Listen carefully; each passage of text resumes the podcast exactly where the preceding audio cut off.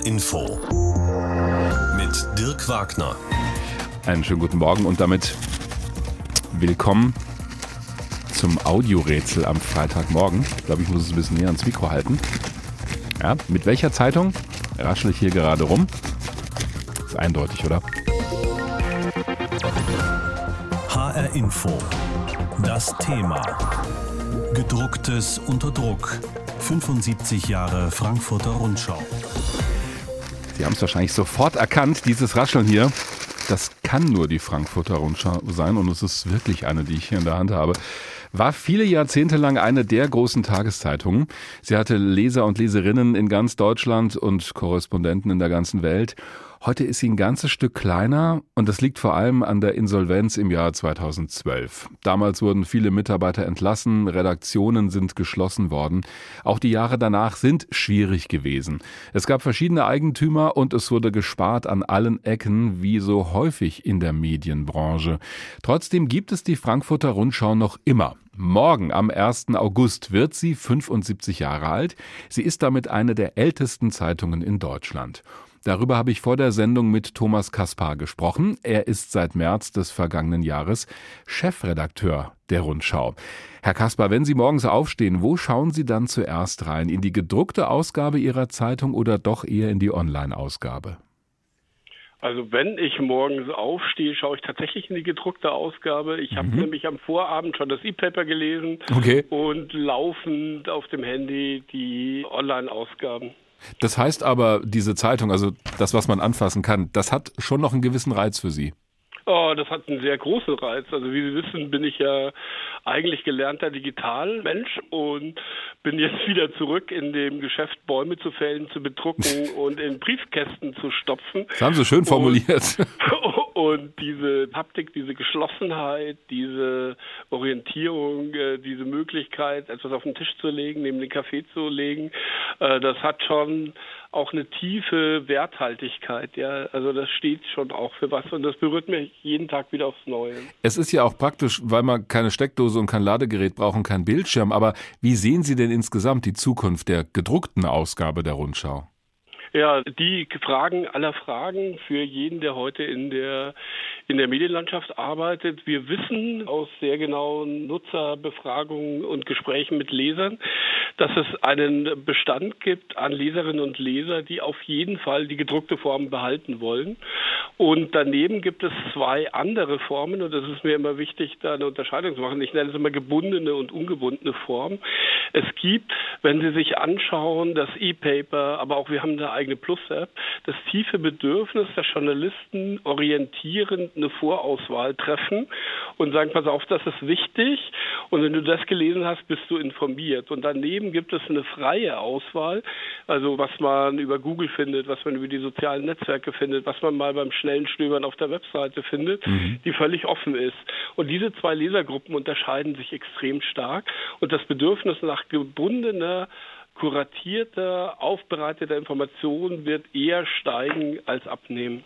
Für viele Leute, auch innerhalb des Journalismus selbst, war die Rundschau mal führend, also auf einer Stufe mit der Frankfurter Allgemeinen Zeitung oder auch mit der Süddeutschen, was die bundesweite Bedeutung angeht. Wo würden Sie Ihre Zeitung denn heute einordnen?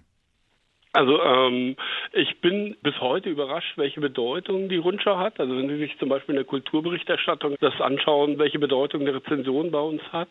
Es ist eine klar durchdringende, wahrnehmbare Stimme im linksliberalen Spektrum, äh, der ein ganz kleines bisschen die Leserschaft äh, abhanden gekommen ist. Aber die, die Klarheit, das Durchdringen kann die Rundschau bis heute noch. Das spricht der selbstbewusste Chefredakteur.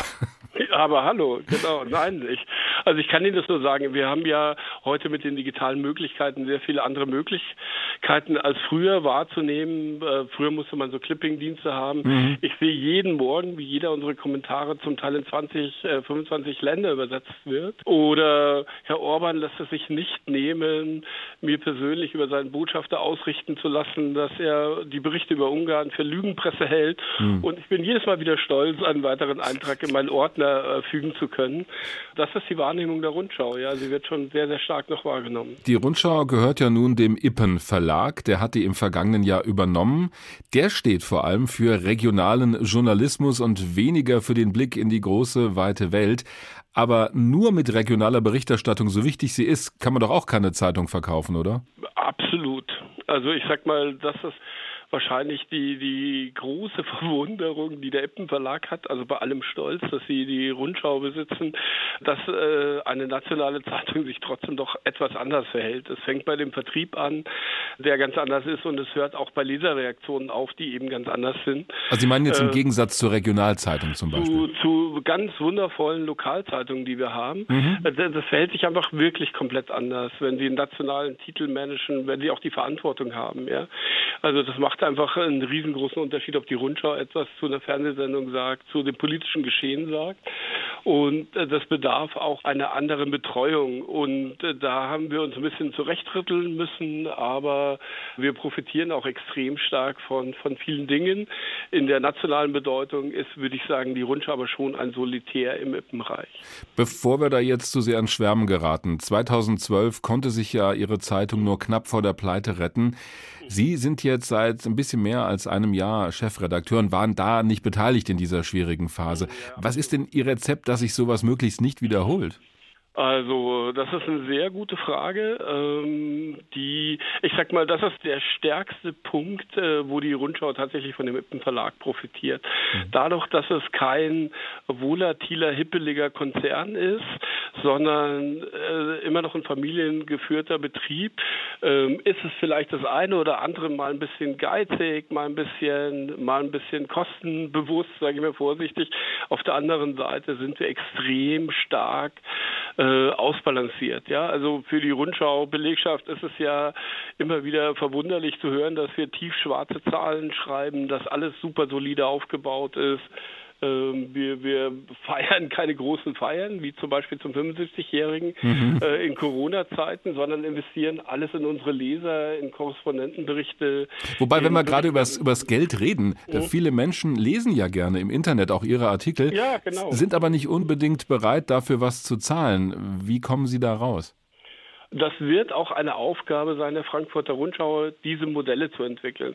Wir haben über die Ippen-Gruppe die Chance, über die zahlreichen Regionalportale auch Frankfurter Rundschau Inhalte auszuspielen und merken, wenn ich das mal in Zahlen sagen darf, als ich anfing im März, waren wir bei drei Millionen erreichten Nutzern. Jetzt sind wir bei über 25 Millionen im Internet. Mhm. Und äh, die besonders wichtige Zahl daran ist, dass davon über die Hälfte wiederkehrende Nutzer sind. Das heißt, Nutzer, die uns mal gefunden haben, kommen zu uns zurück und dann ist es einfach eine Frage der Qualität, der spezialisierten Angebote, des Preisangebots, dass diese Nutzer auch bleiben und die spezielle Haltung, die spezielle äh, Einordnung der Welt äh, auch akzeptieren. Sagt Thomas Kaspar, Chefredakteur der Frankfurter Rundschau.